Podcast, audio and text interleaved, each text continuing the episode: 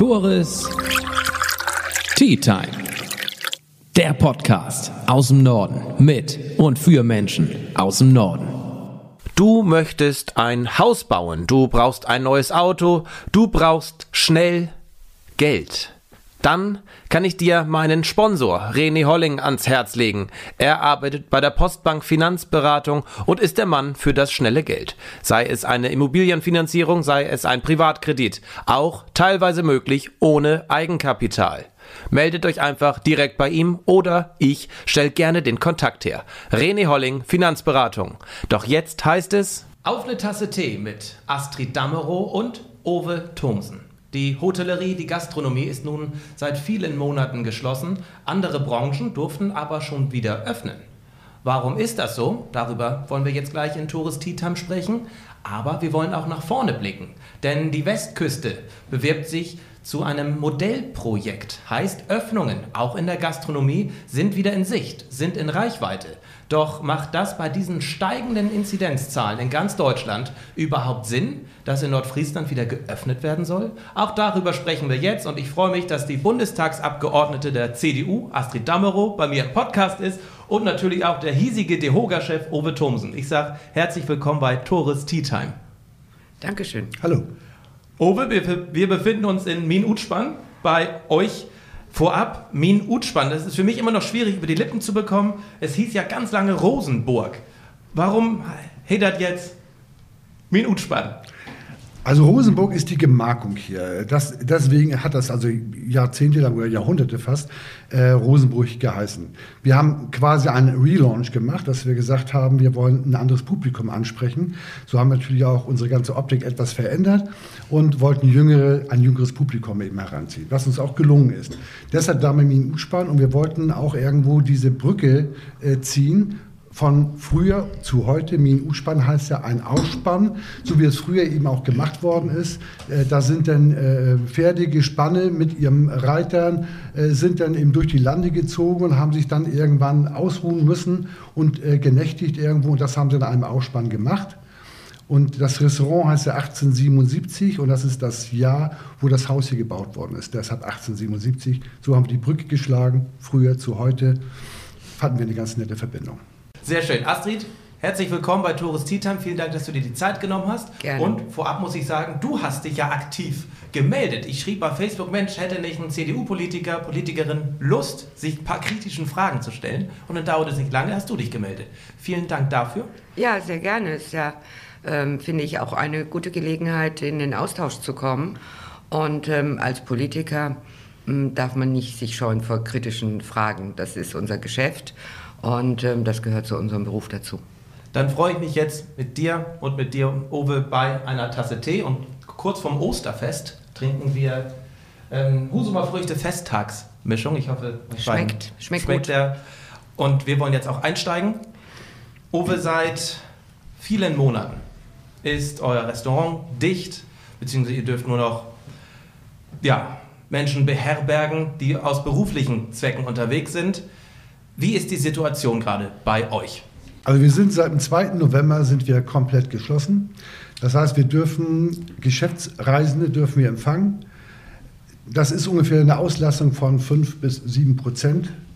Also quasi null. Das sind ein paar Zimmer in der Woche und die könnten wir auch abends bewerten. Das dürften wir auch machen. Wird in der Regel nicht gemacht, weil einfach die Nachfrage auch nicht da vorhanden ist. Man muss sich auch vorstellen, wenn da zwei oder drei Zimmer sind, da nachher ein, ein Abendessen anbieten, das ist auch aus äh, betriebswirtschaftlichen Gründen ist das nachher irgendwo Unsinn.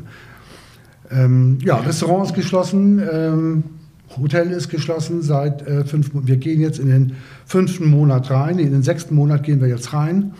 Und äh, ja, jetzt müssen wir sehen, wie es weitergeht. Was macht das mit euren Mitarbeiterinnen und Mitarbeitern? Das ist mit das allergrößte Problem, weil die sind mittlerweile wirklich, wie sagt man bei uns, fertig mit Jack und Büchs. Äh, die können einfach nicht mehr, die wissen auch nicht mehr, was sie mit sich anfangen sollen. Sie fühlen sich selbst überflüssig. Und äh, das ist eine ganz grausame Situation. Wir versuchen sie mal zu informieren, aber was sollen wir nachher noch sagen? Wir werden ja immer weiter vertröstet von, von zwei Wochen oder drei Wochen Rhythmus zur nächsten. Jetzt müssen wir noch einmal durchhalten und dann geht's wieder. Und das hören wir jetzt seit November. Das ging ja im November los. Wir müssen jetzt durchhalten, damit wir alle wieder ein normales Weihnachtsfest feiern. Jetzt ist nicht mal das Osterfest äh, normal und wer weiß, was mit Pfingsten ist. Ähm, und da ist auch eine ganze Menge verpennt worden. Schönes Stichwort. Wurde da was verpennt? Astrid. Naja, also ich würde jetzt nicht gerade den Ausdruck verpennt äh, gerne nutzen. Ähm, das ist es nicht. Das ist natürlich in der gesamten äh, Pandemie von Anfang an, von letztem Jahr im Frühjahr, natürlich äh, auch so gewesen, dass gerade die, ich würde mal sagen, das erste Dreivierteljahr von ganz, ganz großen Unsicherheiten auch geprägt war, weil wir alle miteinander ja auch nicht wussten, hm, wie entwickelt sich das, was bedeutet das, wie, wie breitet sich das Virus aus und so weiter und so weiter. Ähm, ich bin völlig bei Herrn Thomsen, wenn er sagt, ähm, dass es eben einfach, es ist so eine gefühlte Hängepartie. Äh, alle 14 Tage warten wir alle miteinander darauf, was wird jetzt in der Ministerpräsidentenrunde mit der Kanzlerin neu entschieden. Und jeder sieht natürlich auch seine Situation vor Ort. So, ähm, im Sinne von verpennt, ähm, das wird jetzt Herr Thomsen nicht sehr freuen, würde ich mal sagen, also in meiner Wahrnehmung nach wie vor ähm, war es ähm, eine, eine, heute würde ich sagen, eine Fehlentscheidung oder auch eben einfach nicht die richtige Einschätzung, ähm, dass wir nicht im letzten Herbst, Herr Thomsen sagte gerade 2.11., mm, und es gab eine Ministerpräsidentenrunde äh, Anfang Oktober und äh, die Bundesregierung hatte damals darauf gedrängt, ähm, zuzumachen, einen Lockdown zu machen. Und ähm, das ist dann in der, insgesamt eben in der Diskussion äh, nicht gemacht worden. Und ich glaube einfach nach wie vor, dass uns äh, vielleicht einiges erspart geblieben wäre, wenn wir im letzten Herbst früher runtergefahren wären kann man jetzt in der erstens ist es immer so im Rückschau in der Rückschau ist man immer schlauer das äh, wissen wir auch.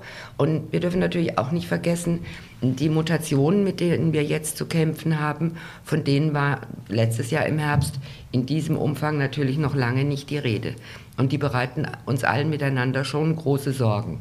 So jetzt mal unabhängig davon wie es bei uns in der Region aussieht. Das ist jetzt so die Gesamtschau auf das alles. Denn insgesamt gilt natürlich immer noch das Ziel, geht ja nicht darum, null Infektion zu haben, sondern das Ziel ist ja, Infektionen auf einem Level zu halten, der unser Gesundheitssystem nicht überlastet. Das ist ja der Punkt. Und ähm, deshalb haben natürlich jetzt gerade alle große Sorge, ähm, was passiert jetzt in den, in den kommenden Tagen. Also insofern verpennt würde ich nicht sagen, aber ähm, ich persönlich glaube, wir hätten im letzten Herbst ähm, früher und konsequenter ähm, eingreifen sollen, ähm, dann hätten wir möglicherweise hinten raus es nicht so lange gehabt. Mhm. Möglicherweise. Hast du das Gefühl, Obe, aus Fehlern aus dem letzten Herbst wurde denn gelernt? Also erst muss ich da noch mal einhaken. Und zwar habe ich das damals, Ende Oktober, wo es beschlossen worden ist, habe ich das sofort gesagt und habe es auch öffentlich gesagt, äh, dass meiner Ansicht nach hätte man alles schließen müssen. Und das ist das, was ich als verpennt bezeichne, ist einfach diese Ungleichbehandlung. Und äh, wir reden ja davon, dass wir auch solidarisch sein müssen. Und dann kann es nicht sein, der eine wird aufgemacht, der andere wird geschlossen. Und gerade der, der geschlossen wird, ist der, der nachweislich, auch vom RKI nachweislich, als absolut äh, äh, gering äh, Verbreiter von, äh, von ähm, Infektionen eben bekannt ist. Deshalb, wir hätten damals, und da gebe ich Ihnen vollkommen recht, dicht machen müssen, war ich auch der Meinung, Einzelhandel genauso dicht, Friseure dicht, alles dicht machen. Es ist genauso diese, und deshalb sage ich eben, es ist verpennt worden und es ist nichts daraus gelernt worden. Wir haben jetzt wieder diese Situation gehabt. Wir haben dieses unsägliche Theater von der letzten MPK gehabt. Und äh, in der Sache, man hätte auch einfach mal anders reagieren können. Wir haben jetzt vor und nach Ostern diese zwei Wochen, wo zum Beispiel in der Regel fast überall Ferien sind.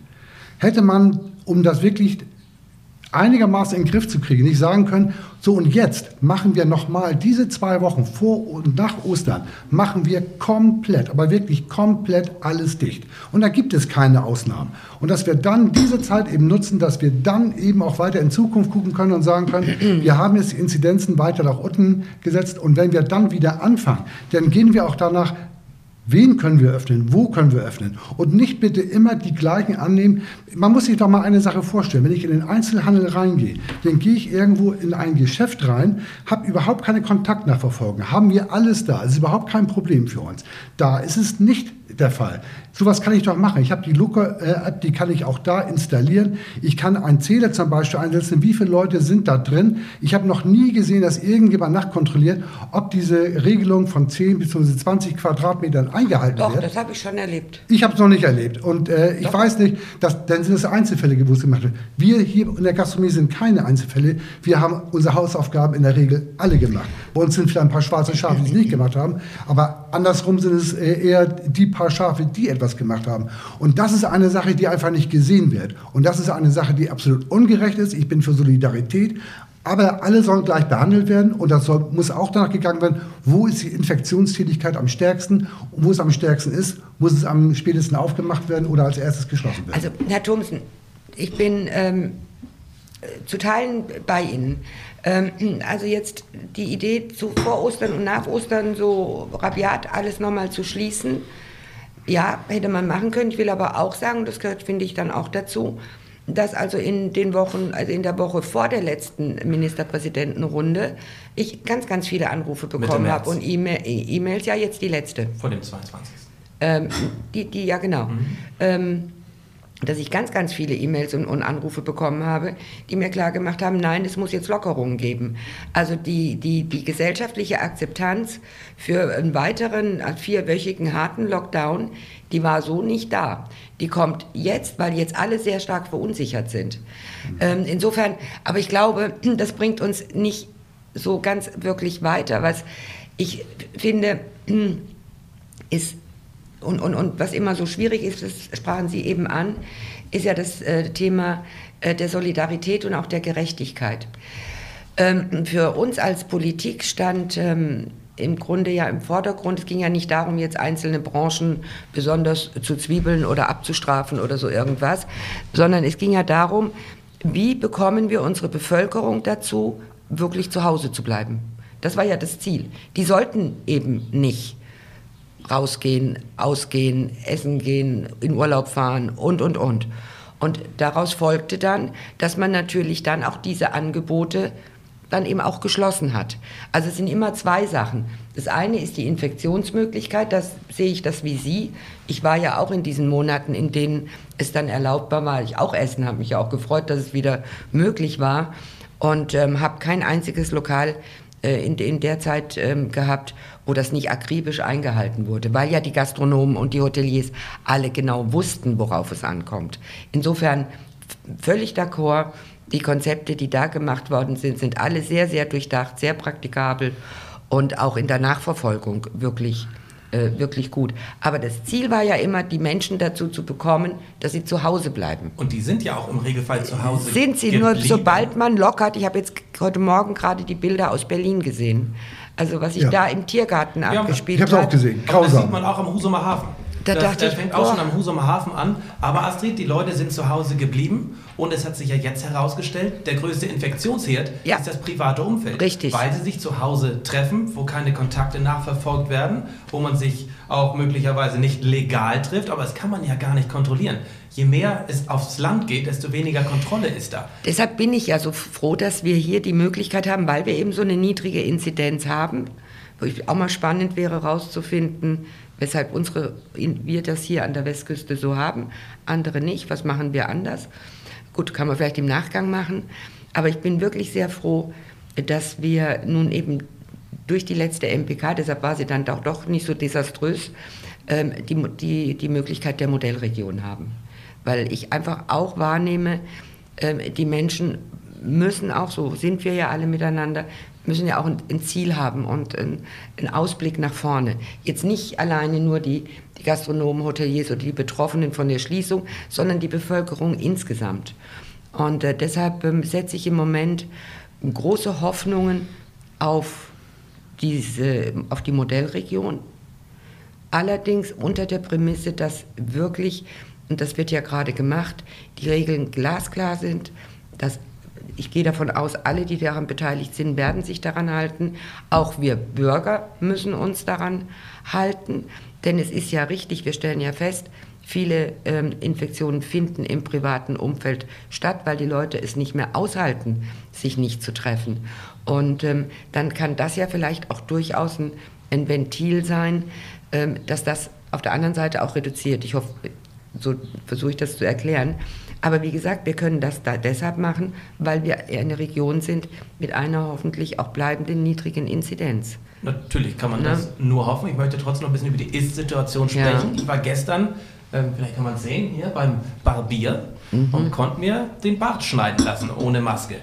Warum ist das möglich und warum kann ich nicht abends mit meiner Freundin essen gehen, meinen Kontakt hinterlegen, Trennwand, alles was dazugehört? Wie wurde da entschieden? Ich kann das nicht ganz nachvollziehen. Also äh, man hat die Friseure wieder geöffnet. Ich lasse es mit dem Barbier jetzt mal außen vor. Da wäre ich jetzt auch eher kritisch, weil ich sagen würde, jemand, der sich im Bart wachsen lässt, wird auch in der Lage sein, ihn zu rasieren selbst. Aber gut. Aber beim Haare schneiden, beim Haare schneiden wird es schon schwieriger. Ähm, und da war es eben einfach so, es geht ja nicht alleine jetzt nur um Menschen wie wir, wir drei hier, sondern es geht ja auch um ältere Menschen, die, für die das wirklich ähm, stark auch psychisch belastend ist, wenn die einfach nicht zum Friseur können. Und äh, aus dem Grund hat man dann eben diese sogenannten körpernahen Dienstleistungen unter bestimmten und unter auch durchaus ähm, äh, starken Beschränkungen ähm, wieder zugelassen. Wobei, wie gesagt, bei steigender Inzidenz wird das mit das Erste sein, wo man wieder ein Fragezeichen dran machen muss. Aber ich habe in meiner Bürgersprechstunde Leute gehabt, die ähm, meine, zum Beispiel medizinische Podologie, die war zu wochenlang. Äh, und das sind dann kranke Menschen, die wirklich darauf angewiesen sind. Das sind all solche Sachen, ich glaube, da kann man dann nicht strikt diese, diese Regel verfolgen. Ähm, ich verstehe den Unmut von denen, die nicht öffnen durften, aber es, der erste Schritt waren eben dann diese, diese körpernahen Dienstleistungen, damit die Menschen das Gefühl haben, sie können wenigstens ihre körperliche Hygiene hm. ein bisschen aufrechterhalten. Naja, also da muss ich da noch mal ein bisschen einhaken. Äh, die, das mit der medizinischen Podologie, da habe ich absolutes Verständnis für, das sehe ich ganz genauso die sozialen Kontakte, ob beim Friseur oder gerade bei älteren Menschen eben auch, oder ob sie vielleicht mit ihrer Nachbarin irgendwo zum Kaffee trinken und ein Stück Torte essen nee, gehen. Ich meinte jetzt Haare schneiden. Ja, ja, das ist mir schon vollkommen klar. Aber das sind auch einfach nur, da geht es um die sozialen Kontakte. Es geht ja nicht um diese äh, Frisur, das ist ja nun nicht das Alleinige. Es geht den Leuten mehr um die sozialen Kontakte. Und die kann ich anderswo genauso haben. Also ich glaube, das ist auch ein Thema, da wird man sich nicht einig werden. Und da sehen, glaube ich, die meisten Menschen so, dass sie nicht nachvollziehen können, aus welchen Gründen ein Friseur jetzt eine, eine bessere Stellung hat als irgendjemand sonst. Werde ich auch nicht nachvollziehen können, aber okay, sei es drum, machen wir es so. Ähm, aber eine andere Sache, äh, die wir gerade eben angesprochen haben, ähm, das ist das ja auch gewesen, von wegen in die, in die Zukunft gerichtet. Wir, wir müssen ja eben auch sehen, wie können wir uns sichern. Das ist ja nach oben gegangen, die Infektionen sind hochgegangen, auch bei uns können sie natürlich irgendwann auch langsam steigen. Deshalb müssen wir auch sehen, wie können wir uns denn überhaupt jetzt irgendwo schützen davor. Und wenn man so etwas aufmacht wie eine Modellregion, muss es eben auch ganz klare äh, Leitlinien geben, Richtlinien geben. Und die werden wir ja auch so einrichten. Wir machen ja eine, eine Konzepterstellung, wird es gerade vorbereitet, ist in, in Mache, wird auch Anfang nächster Woche rausgehen. Und da wird auch die, das Thema Testung ist ja das A und O, was wir überhaupt haben. Und wenn wir aufmachen, müssen die Leute sicher sein. Sicher sein können sie nur dadurch, dass wir Testungen haben, dass wir genau wissen, wer da sitzt, der ist auch wirklich negativ. Das ist das Wichtigste, was wir haben. Und nur so kann eine Modellregion überhaupt aufgebaut werden. Eine andere Möglichkeit gibt es eh nicht. Ich möchte die Chance dennoch gerne nutzen, Owe. Wir mhm. haben hier vor Ort eine CDU-Politikerin aus dem Bundestag, dass ich noch ein paar in meinen Augen Missstände ansprechen möchte, auch in Bezug auf wirtschaftliche Hilfen. Mhm. Ähm, Owe, das hatten wir auch bei uns ja. kurz im, im Vorgespräch. Dazu einmal einleitend, welche staatlichen Maßnahmen, Hilfen konntet ihr bislang in Anspruch nehmen? Welche nehmt ihr in Anspruch? Erzähl doch mal. Mhm. Also als erstes kam das Kurzarbeitergeld. Und das Kurzarbeitergeld ist die wichtigste und äh, entscheidendste Sache, die auch wirklich hervorragend funktioniert. Also wir wollen ja nicht immer alles nur negativ darstellen. Das ist absolut top. Ging ganz schnell äh, und die Hilfe war eben sofort da. Dann ging das weiter mit der Soforthilfe. Das ist die zweite Sache, die kam. Für Kleinstunternehmen 5.000 bis 9.000 Euro, für mittlere Unternehmen äh, bis 30.000 Euro. Hat auch alles super geklappt. Wann war das? Genau, das wollte ich Das gerade sagen. Frühjahr das war im Frühjahr letzten Jahres. Vor einem Jahr, Und, und wenn du mich da gefragt hättest, wenn du mich jetzt im Mai, Juni gefragt hättest, wie läuft das mit der Regierung, hätte ich gesagt, etwas Besseres können wir uns nicht wünschen. Und wie wir sonst auch mal gesagt haben, wir sind froh, dass wir da leben, wo wir leben, weil hier funktioniert alles, hier ist die Welt auch in Ordnung.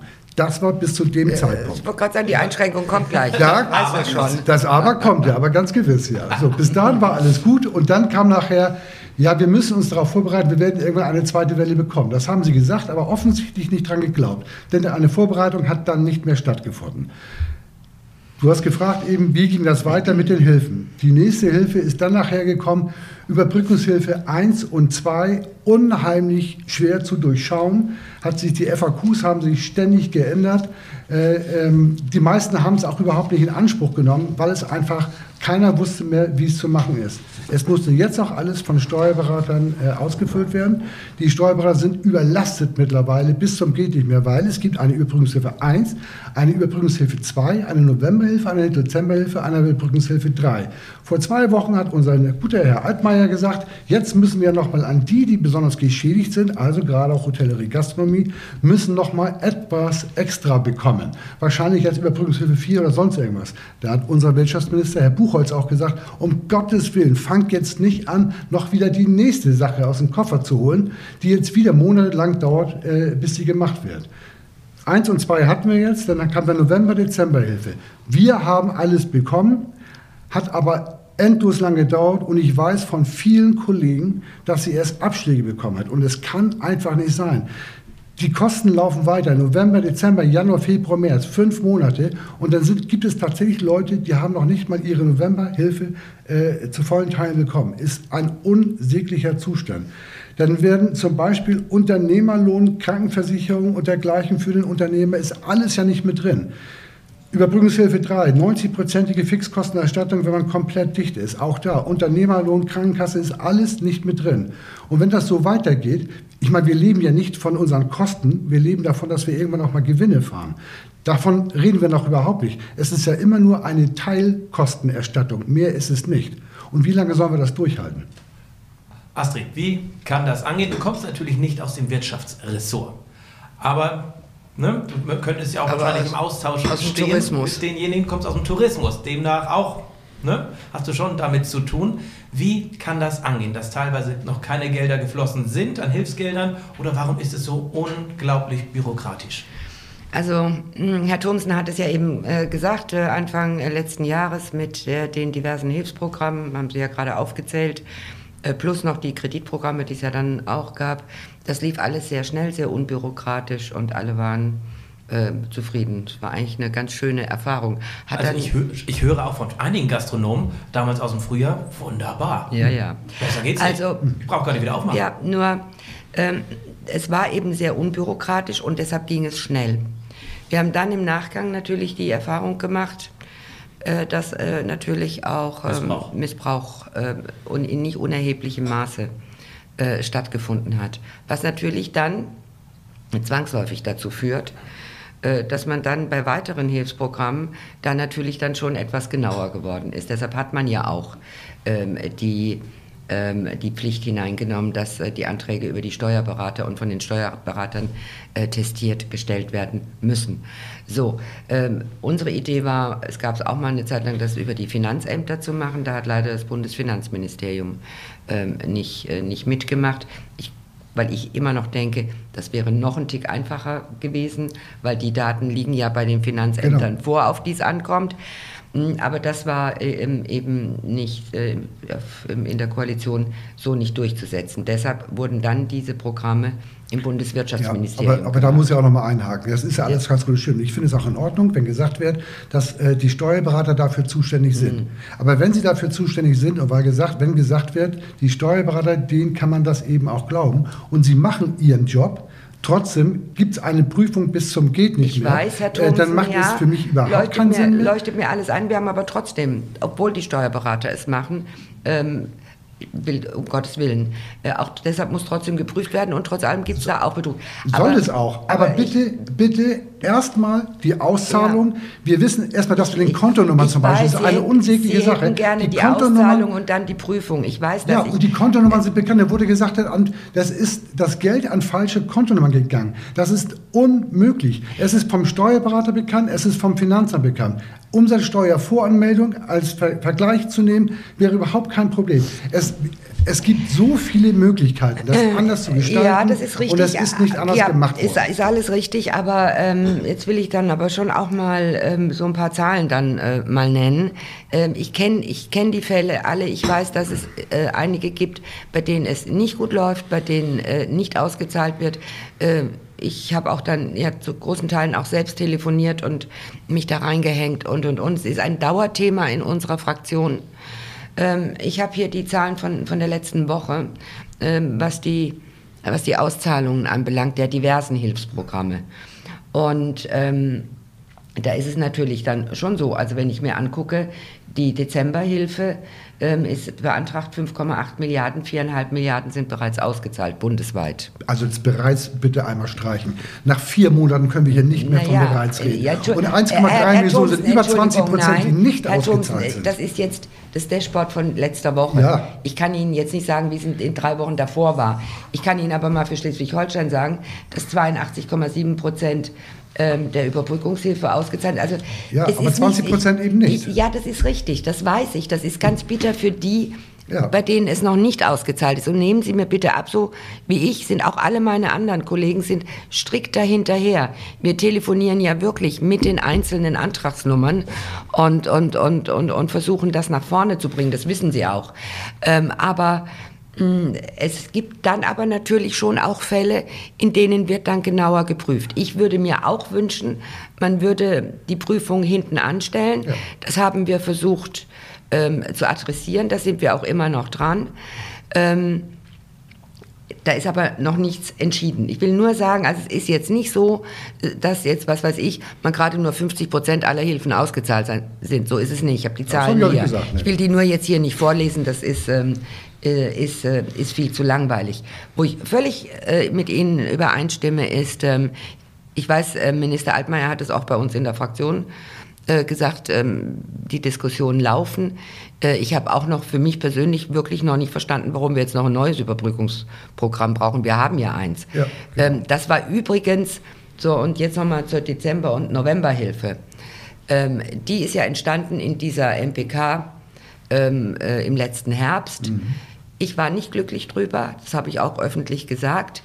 Äh, ich habe das jedem gegönnt. Ich, das, ich wusste ja auch, das hilft gerade die Gastronomie, Hotellerie, aber auch ähm, unsere ganzen ähm, Schausteller und so weiter, die ja seit über einem Jahr, wo gar nichts geht. Natürlich hilft das.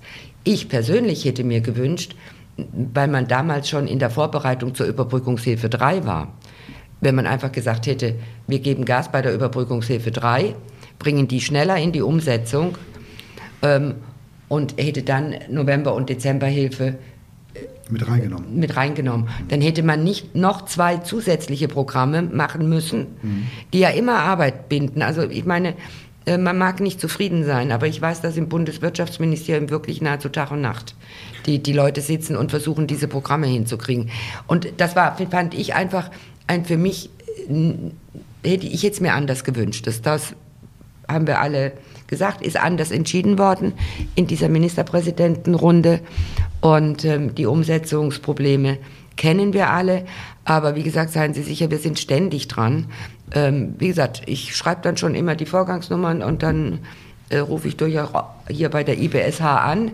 Es ist ja auch so, dass die Auszahlungsquoten, das gehört auch dazu, die Auszahlungsquoten nicht in allen Ländern gleich sind. Mhm, das weiß ne? ich, ja. Also in, insofern ähm, muss man da auch mal hinterherhaken.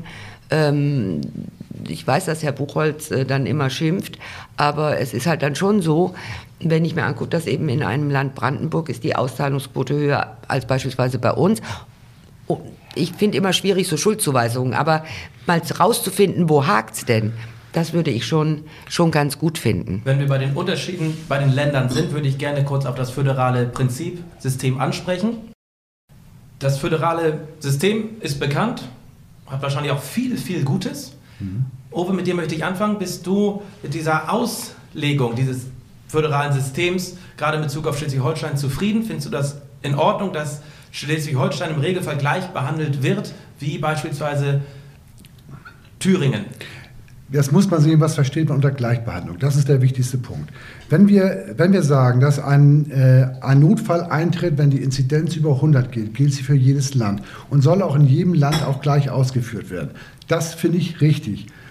Wenn wir aber in Nordfriesland zum Beispiel bei 25 sind oder wenn wir in Schleswig-Holstein sind bei äh, durchschnittlich 70 und Thüringen bei 230, dann ist es natürlich klar, dass wir nicht gleich behandelt werden können in der absoluten Zahl. Und das muss auch jeder verstehen. Und den kann ich auch teilweise Herrn Söder nicht verstehen. Ich habe manchmal das Gefühl, er möchte, dass alle so gleich behandelt werden. Er steht ganz hinten irgendwo dran und möchte, dass, dass den anderen auch nicht besser geht. Und das kann es nicht sein. Und ja, ich finde, dass gerade in Schleswig-Holstein das sehr gut läuft. Ich finde, dass Herr Günther sehr konsequent ist, dass er seinen Weg verfolgt. Und äh, ihm ist natürlich auch schon vorgeworfen worden, ja, du hast uns das versprochen, hast es aber nicht durchgehalten. Das ist natürlich auch nicht so einfach, wenn man 16 Bundesländer hat und sagt, wir möchten das wir möchten das durchbringen. Das heißt aber nicht, dass man alles von den Sachen, die man gerne durchbringen möchte, auch erzielen kann. Das ist vollkommen klar. Aber ich finde, er macht, oder vielmehr sagen wir mal, die, die unsere Landesregierung macht einen, einen sehr guten Job und ich bin damit auch wirklich sehr zufrieden, muss ich schon sagen. Astrid, vielleicht kannst du uns ein bisschen dieses Politik-ABC einführen. Mhm. Dürfte Daniel Günther einen eigenen Weg gehen? Im Saarland ist das jetzt ja angedacht. Dürfte Daniel Günther das auch machen mit Schleswig-Holstein, wenn die Inzidenzzahlen bei uns so bleiben, wie sie sind? Nach, jetzt, nach jetziger rechtlicher Situation denke ich ja. Müsste man dann aber nochmal mit den Verfassungsrechtlern diskutieren. Das ist immer eine schwierige Geschichte. Wir haben ja das Bevölkerungsschutzgesetz, in denen das den Ländern ja auch durchaus ermöglicht ist. Ähm, äh, allerdings das hat ja auch die Kanzlerin gemeint, liegt es, obliegt es dem Gesetzgeber, äh, das auch ändern zu können. Aber auch das natürlich eine schwierige Diskussion. Also ich sage mal ganz ehrlich, ich habe schon manches Mal, so wie wahrscheinlich viele von uns, wenn ich dann so die Berichterstattung vor einer Ministerpräsidentenkonferenz und danach ja. mir angucke, habe ich immer gedacht, nee Leute, also wirklich, also die machen einen Tagen eine Nacht lang und dann gibt es eine, eine, eine Pressekonferenz der Kanzlerin und nahezu zeitgleich äh, einige Ministerpräsidenten, die ihrerseits dann erklären, dass sie aber alles nochmal ganz anders machen. Dann verstehe ich jeden Bürger, der ja. nicht so tief in der Politik ist wie ich, dass er das überhaupt nicht mehr nachvollziehen kann. Äh, das ist dann, fluche ich auch manchmal vor mich hin und denke, na, das wird ja jetzt wieder lustig, jetzt muss ich das wieder erklären. Und, und, und, und so, äh, dann denke ich, nee, also Föderalismus hat auch seine Schwächen. So. Wenn ich dann aber mich wieder runtergekühlt habe, dann äh, stelle ich, finde ich, also ähm, ich bin schon ein, ein Anhänger unseres föderalen Systems, bei allen Schwierigkeiten, die es hat.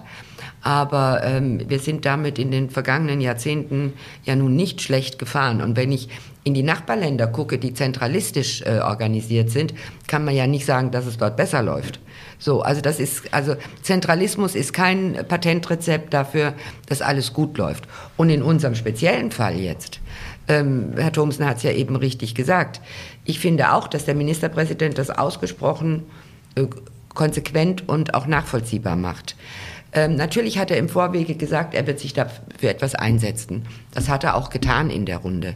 Aber richtigerweise, ich meine, sonst braucht so eine Runde nicht zusammenzukommen, muss man sich am Ende irgendwo einigen und dann kriegt man eben nicht 100 Prozent durch. Und was ich vollkommen, also wirklich aus vollem Herzen unterstütze, ist auch seine Aussage, er hat, trägt mit und er hat ja auch sich dafür eingesetzt, den Notfallplan der Anfang März in der Ministerpräsidentenrunde beschlossen wurde. Es gibt ein Konzept, das fällt immer mal wieder so auch in der öffentlichen Berichterstattung hinten runter. In der vorletzten Ministerpräsidentenrunde ist dieses Notfall, dieser Notfallplan beschlossen worden. Und genau nach dem verfährt er jetzt. Und das finde ich absolut konsequent und für uns auch nachvollziehbar. So, und genau das ermöglicht aber nur Föderalismus. Hätten wir jetzt Zentralismus, dann wäre das schon schwierig. Und dann hätten wir auch keine Chance, zum Beispiel jetzt eine Modellregion ähm, irgendwie Schön zu organisieren. Schöner Übergang, Na, Astrid, so. Modellregion. Wir, darüber wollen wir sprechen, wir wollen nach vorne blicken. Es könnte ein Licht am Ende des Tunnels sein, auch für die Gastronomie. Nun blicke ich auf Frankreich, wo ein Komplett-Lockdown stattgefunden hat. Auch in Deutschland steigen die Zahlen wieder. Viele sprechen davon, wir sind bereits in der dritten Welle. Viele Politiker fordern einen Komplett-Lockdown. In Nordfriesland an der Westküste sollen jetzt bald am 19. April, wenn alles gut läuft, Öffnungen stattfinden. Ist das ein richtiges Zeichen? Ja, also ich finde es auf jeden Fall. Ähm, also wir du hast das schon eben richtig gesagt, wir liegen ja auch sehr niedrig und wir liegen bei im Moment, glaube ich, heute 24,7 in der Inzidenz. Und es ist ja nicht so, dass wir einfach brachial alles aufmachen und nach uns die Sinnflut. Äh, da sind jetzt, wir sind jetzt dabei, Konzepte zu entwickeln. Das läuft jetzt mit äh, mit sehr, sehr vielen Menschen, die jetzt zeitgleich äh, dabei sind, seit einer Woche bis Anfang nächste Woche ein Konzept zu, erste zu erstellen in verschiedenen Gruppen, die Gastronomie, Hotellerie, Veranstaltungsbereich, Testungen, Luca-App, die das alles beinhaltet. Und in jeder Gruppe gibt es einige, die da ein Konzept erstellen. Und dieses Konzept wird vom Kreis Nordfriesland zusammengefasst und dann eingereicht äh, bei der Landesregierung. Und da, wie ich das wohl schon mal kurz angedeutet habe, ein ganz wichtiger Punkt sind die Testungen. Nur wer negativ getestet hat, hat auch die Möglichkeit, die Sachen eben ähm, zu machen, wie zum Beispiel Restaurantbesuch äh, oder dergleichen, oder ins, vielleicht auch ins Kino zu gehen. Das sind alles Sachen, da müssen wir sehen, was macht Sinn und was macht eventuell keinen Sinn. Jeder Betrieb, der dabei mitmachen, das heißt auch nicht, dass alle aufgemacht werden, jeder Betrieb der dabei mitmachen möchte, muss die Luca-App haben. Jeder Betrieb muss die ganzen Kriterien, äh, die da aufgelegt werden, erfüllen. Wer sie nicht erfüllen kann oder will, bleibt außen vor, wird nicht aufmachen. Wer diese Kriterien nachher nicht einhält, wenn wir aufgemacht haben, wird sofort wieder zugemacht. Das ist eine ganz klare Selbstverpflichtung. Wir haben ja das Ziel, wir wollen aufmachen. Und genau das, was du gerade sagtest. Wir wollen ja nicht nach oben kommen mit den Inzidenzen, sondern wir wollen ja versuchen, in etwa so zu bleiben. Und das können wir nur, wenn wir ganz strikt handeln. Wie unterscheidet sich da Nordfriesland, die Westküste, von beispielsweise Tübingen, wo dieses Modellprojekt schon gefahren wird? Ersten Wochen, ersten Tag auch sehr erfolgreich. Nun vernimmt man der Presse, die Zahlen sind stark gestiegen. Wir sind jetzt fast bei der berüchtigten 100er-Grenze angekommen. Vor einer Woche war es noch bei 30. Kann man da aus Fehlern lernen aus Tübingen oder wo ist der Unterschied? Also da bitte ich jetzt um Verständnis, ähm, das möchte ich nicht bewerten, weil ich einfach ähm, noch zu wenig weiß über die Hintergründe. Das finde ich ganz, ganz problematisch. Ähm, Herr Thomsen hat, hat's ja eben, hat ja eben dargestellt, worauf es wirklich ankommt. ankommt. Ähm, dann wollen wir nicht vergessen, natürlich auch immer noch die Eigenverantwortung eines, ja. eines jeden. Und für mich als Politikerin, ich habe kein Hehl draus gemacht, auch öffentlich, dass ich äh, diese Idee der Modellregion unterstütze. Aber ich muss natürlich auch umgehen mit den Ängsten, die dadurch entstehen. Also es kommen ja bei mir auch die Fragen an von, von Bürgern, naja, wir haben jetzt eine niedrige Inzidenz und was ist denn jetzt, wenn äh, hier die Leute aus den Regionen mit den hohen Inzidenzen kommen? Und deshalb äh, ganz klar, es läuft ganz alleine nur durch Testen. Und ich meine, wenn wir irgendwas ziemlich gut können, ist es organisieren. Und da sind wir ja auch dabei. Es findet ja ganz, ganz viel statt. Sowohl von Landesseite, Kreisseite, kommunaler Seite, aber auch wahnsinnig viele, und ich finde, das muss man mal richtig betonen, wahnsinnig viele private Testinitiativen oder auch von, von Wirtschaftsunternehmen Testinitiativen. Das finde ich ganz klasse und ganz, ganz wichtig.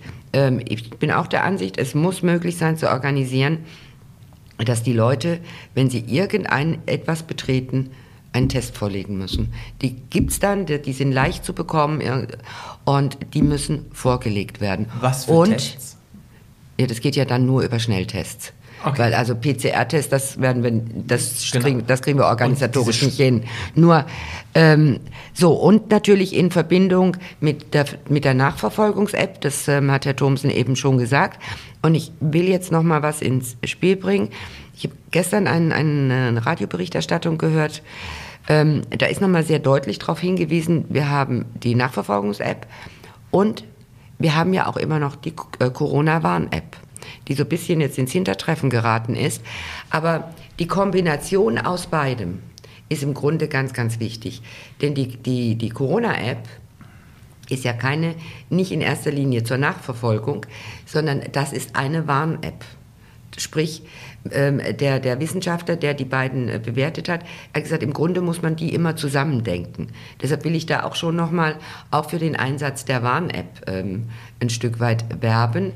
Denn ähm, die anderen, das sind die Nachverfolgungs-Apps, die völlig unverzichtbar sind. Ähm, deshalb, ähm, Herr, Herr Thomsen sagte es ja sowieso nur mit den entsprechenden Apps. Das ist, äh, ist gar, kein, gar keine Frage.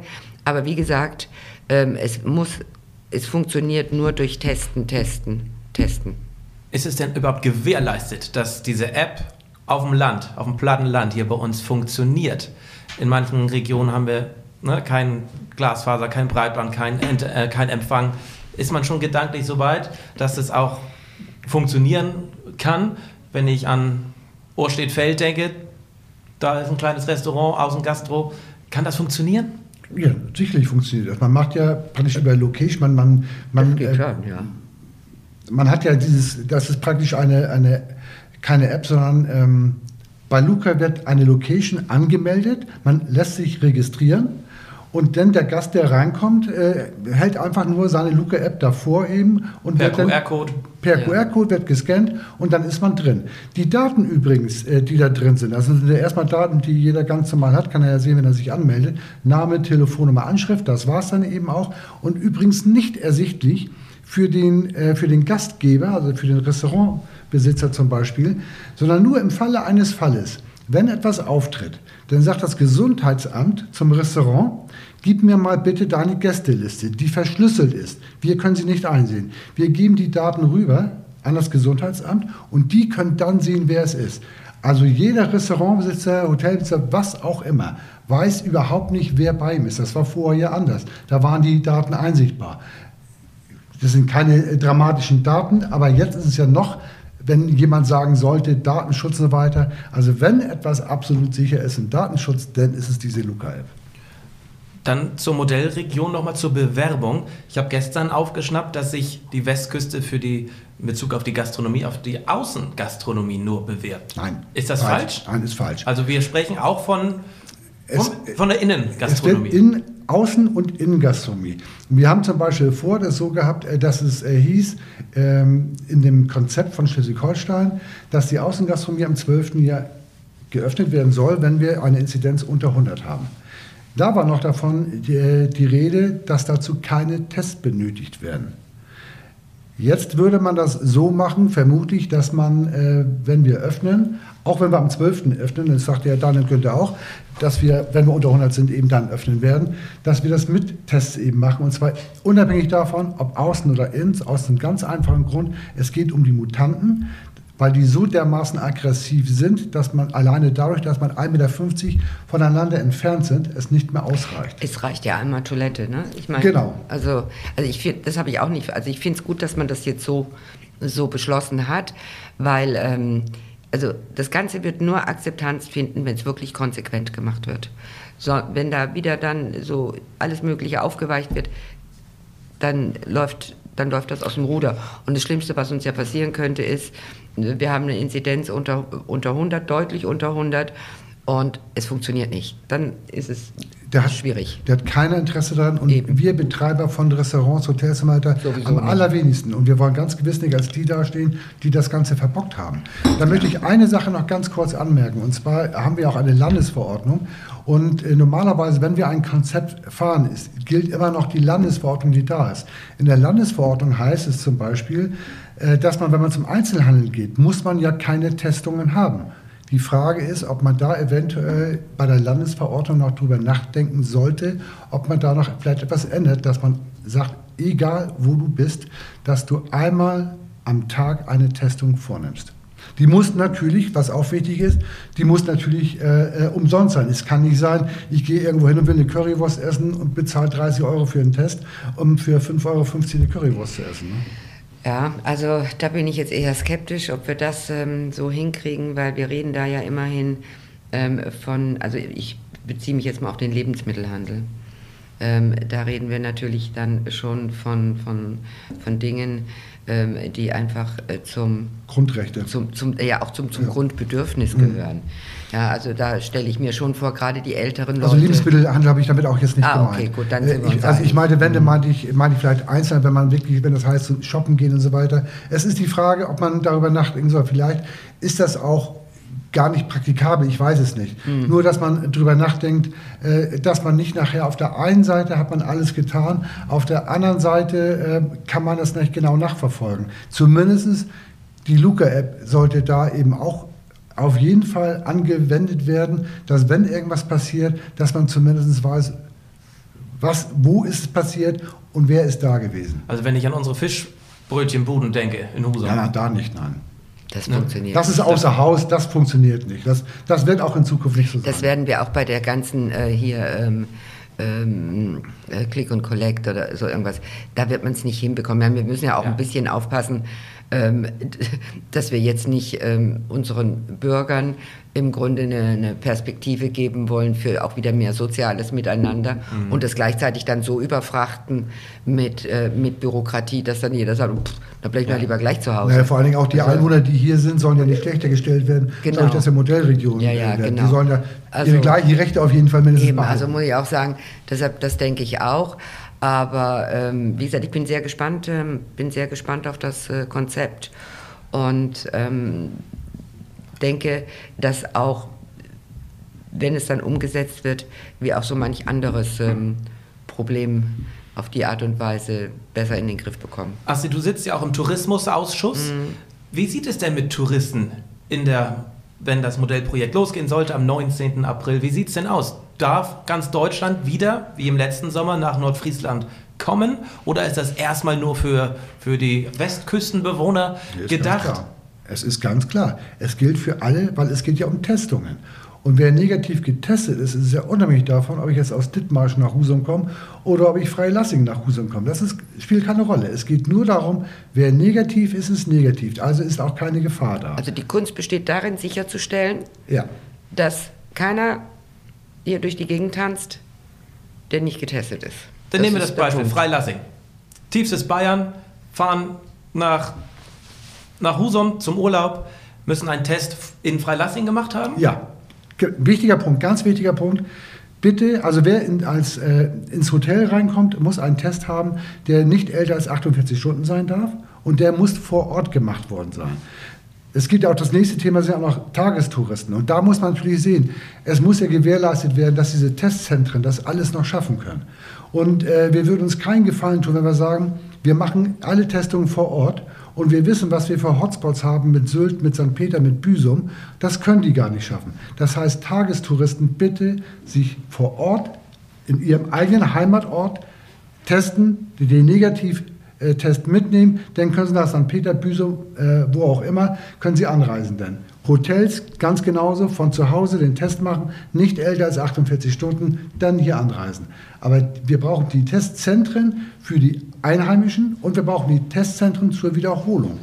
Denn wir werden, wenn wir in Restaurants gehen wollen, einen tagesgleichen Test haben müssen. Und die müssen dann ohnehin jeden Tag in die Testzentren gehen. Oder wer im Hotel zum Beispiel ist und nur im Hotel bleibt, muss alle zwei Tage einen neuen Test machen müssen. Also wir sprechen nicht von den Tests, die man zu Hause machen kann. es Nein. gibt ja zwei verschiedene Arten von Tests. Es Also gibt ja so- einmal den Schnelltest und den nicht, aber- Mhm. Und das ist eben der große Unterschied. Und der Laientest, das ist die Frage, ob man das eben zulässt. Es gibt die Möglichkeit, dass man sich beim DRK zum Beispiel schulen lässt. Es muss nur eben auch genehmigt sein, dass das ein genehmigter Test ist. Dass Wir jeder Betrieb aber, zum Beispiel zwei haben Leute aber ehrlich gesagt noch zu wenig wissenschaftliche Grundlage, um, um bewerten zu können. Ähm, funktioniert das auch? Die Wenn- Tests sind ja die gleichen. Ja, ja, ja. Nur ja, die Ausführung ist die- Die die Ausführung Frage. ist, äh, ist nicht die gleiche und vor allem, äh, ja, wie, wie macht man es denn dann konkret? Muss der dann den Test, dieses Dings da vorlegen oder, äh, also bei den Te äh, Selbsttests, mh, Ja, da, da gibt es da gibt schon schon Sachen, äh, die, die gemacht werden sollen. Das ist alles natürlich, wir haben ja diese Konzepterstellung, ist ja innerhalb von zehn ich würde sagen, Tagen. wir sind am Anfang. Also, Ja. Aber wir müssen Dienstag fertig sein. Mhm. Und man gibt ja Gas ohne Ende. Äh, Das ist schon sehr schwierig. Und natürlich werden immer Punkte auftauchen, die nicht zu 100% geklärt Das, sind. das wird auch ein, ein, ein, ein, das, ist ja ein das. System, das, das System wird sich ja auch weiterentwickeln, Ja. hoffen wir ja alle miteinander. Und ähm, dann wird man natürlich dann auch solche Fragen ähm, irgendwann natürlich anfangen. Das wäre natürlich der Königsweg, wenn jeder einen verlässlichen Selbsttest hätte, ja. der auch dann verlässlich ist. So. Mhm. Und nun habe ich aber auch gelernt, seit letztem Herbst, ich lasse mich ja nun häufiger über Schnelltests testen, es ist schon nicht unwichtig, wie sie durchgeführt werden. Und wir haben ja durchaus auch Fälle gehabt, äh, wo sie eben nicht richtig durchgeführt ja. worden sind. Und die Folgen, die möchten wir alle miteinaender nicht haben. Nein. Und das ist eben das, der, der, der, große Zweifel noch bei den, bei den Selbsttests. Es muss verlässlich sein, hundertprozentig. Ja. Deshalb, Uwe, biete ich jetzt an, am 19. können wir gerne nochmal, entweder mit dir oder mit Herrn Tarzen oder wem auch immer, wer letztendlich auch federführend bei dieser Modellprojektumsetzung ist, gerne ins Gespräch kommen, wirklich, was wurde geplant, was wird geplant, was wird umgesetzt, weil es könnte schon in drei Wochen tatsächlich losgehen, wenn die Zahlen stabil bleiben. Wir werden am 12. werden wir Bescheid bekommen, äh, wer Modellregion wird in meinen Augen ist es eigentlich ganz klar, wenn ich mir die politische oder die, die Inzidenzlandschaft ansehe in Schleswig-Holstein, haben wir einfach die besten Chancen. Vor allen Dingen, weil ein Punkt auch noch dazu kommt. Wir als Nordfriesland bilden die Bundesrepublik als solche hervorragend ab, weil wir so viele verschiedenartige äh, Bereiche haben. Wir haben die Hotspots mit Büsum, St. Peter, den ganzen Inseln. Wir haben die Inseln als solche. Du sprichst von der Westküste, von der nur Nordfriesland. Nordfriesland und Westküste, ja, ja genau, ja. Und wir, wir haben ländlichen Bereich, wir haben alles dabei. Ich meine das im Unterschied zu, zu Orten wie, äh, ich, ohne dass ich jetzt jemanden da zu nahe treten möchte. Kiel aber, zum Beispiel. Vorsicht, Vorsicht. Von, von Städten zum Beispiel, die vielleicht auch nicht so viel Tourismus haben. Äh, es soll ja das widerspiegeln. Es nützt ja nichts. Wir machen eine Modellregion, wo wir einfach nur 20 Prozent des Modells abbilden. Wir müssen ja versuchen, möglichst viel des Modells Deutschland abzubilden. Und deshalb wäre in meinen Augen Nordfriesland mit der Westküste, also mit Dithmarschen zusammen, eine optimale Region. Schönes Schlusswort, optimale Region, ja, Westküste. Ja, ja ich sehe es ja. auch so. Ich, deshalb, ich setze mich auch dafür ein, auch in Kiel durchaus.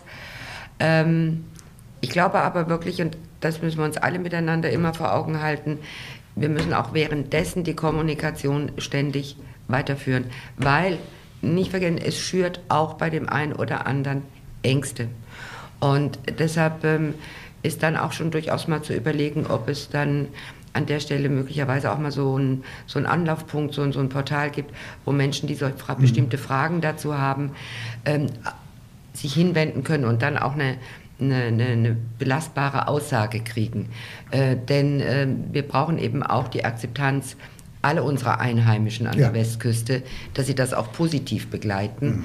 Ähm, nicht, dass sich dann bestimmte ähm, Bevölkerungsschichten dann wieder einkasteln und sagen, also jetzt äh, gehen wir gar nirgends mehr hin, das ist ja nicht das Ziel.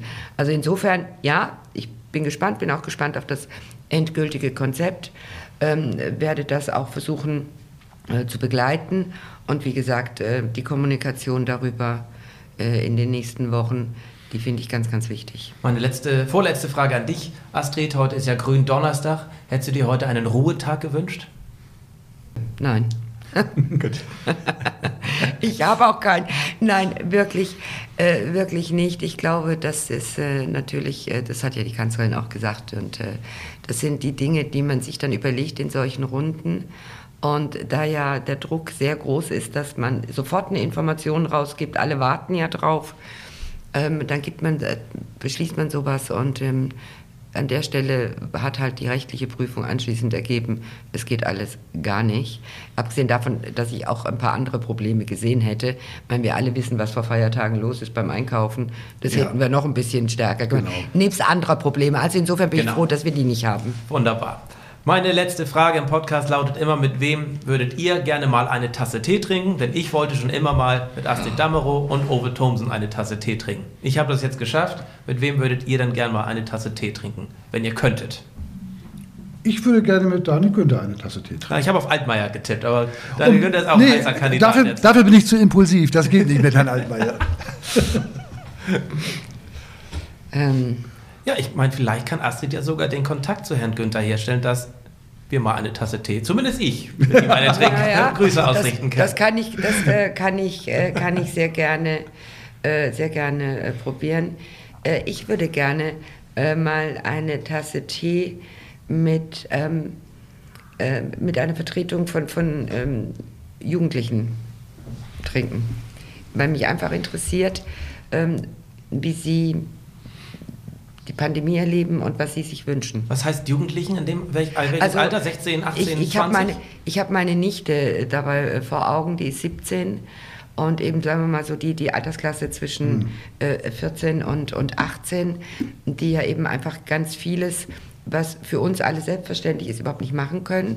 Nun sagt man jetzt ein Jahr, natürlich gut, es ist nur ein Jahr. Ach, aber ein ganz da sind, wichtiges Jahr. da sind Abi-Feiern drin, Abschlussfeiern, ähm, Führerschein und hast du nicht gesehen oder dieses ganz normale Treffen. Also das würde mich, so eine Runde fände ich auch mal wirklich ganz spannend. Ja, herzlichen Dank, sage ich, an Astrid Damerow, an Ove Thomsen für die offenen Worte, für die Stellungnahmen auch, für deine harschen, impulsiven Worte, Ove. Aber du hast sie doch einigermaßen Äh, zurückgehalten, alles, oder? es war alles gut. Ich denke auch mal. Ne? Also, Also Herr Thomsen war Tee beruhigt ja auch. Ja, Tee beruhigt ja auch. Herzlichen Dank. Ich sage vielen Dank fürs Zuschauen, vielen Dank fürs Zuhören. Das war Tourist Tea Time mit Astrid Damerow und Ove Thomsen. Tores Tea Time. Der Podcast aus dem Norden mit und für Menschen aus dem Norden.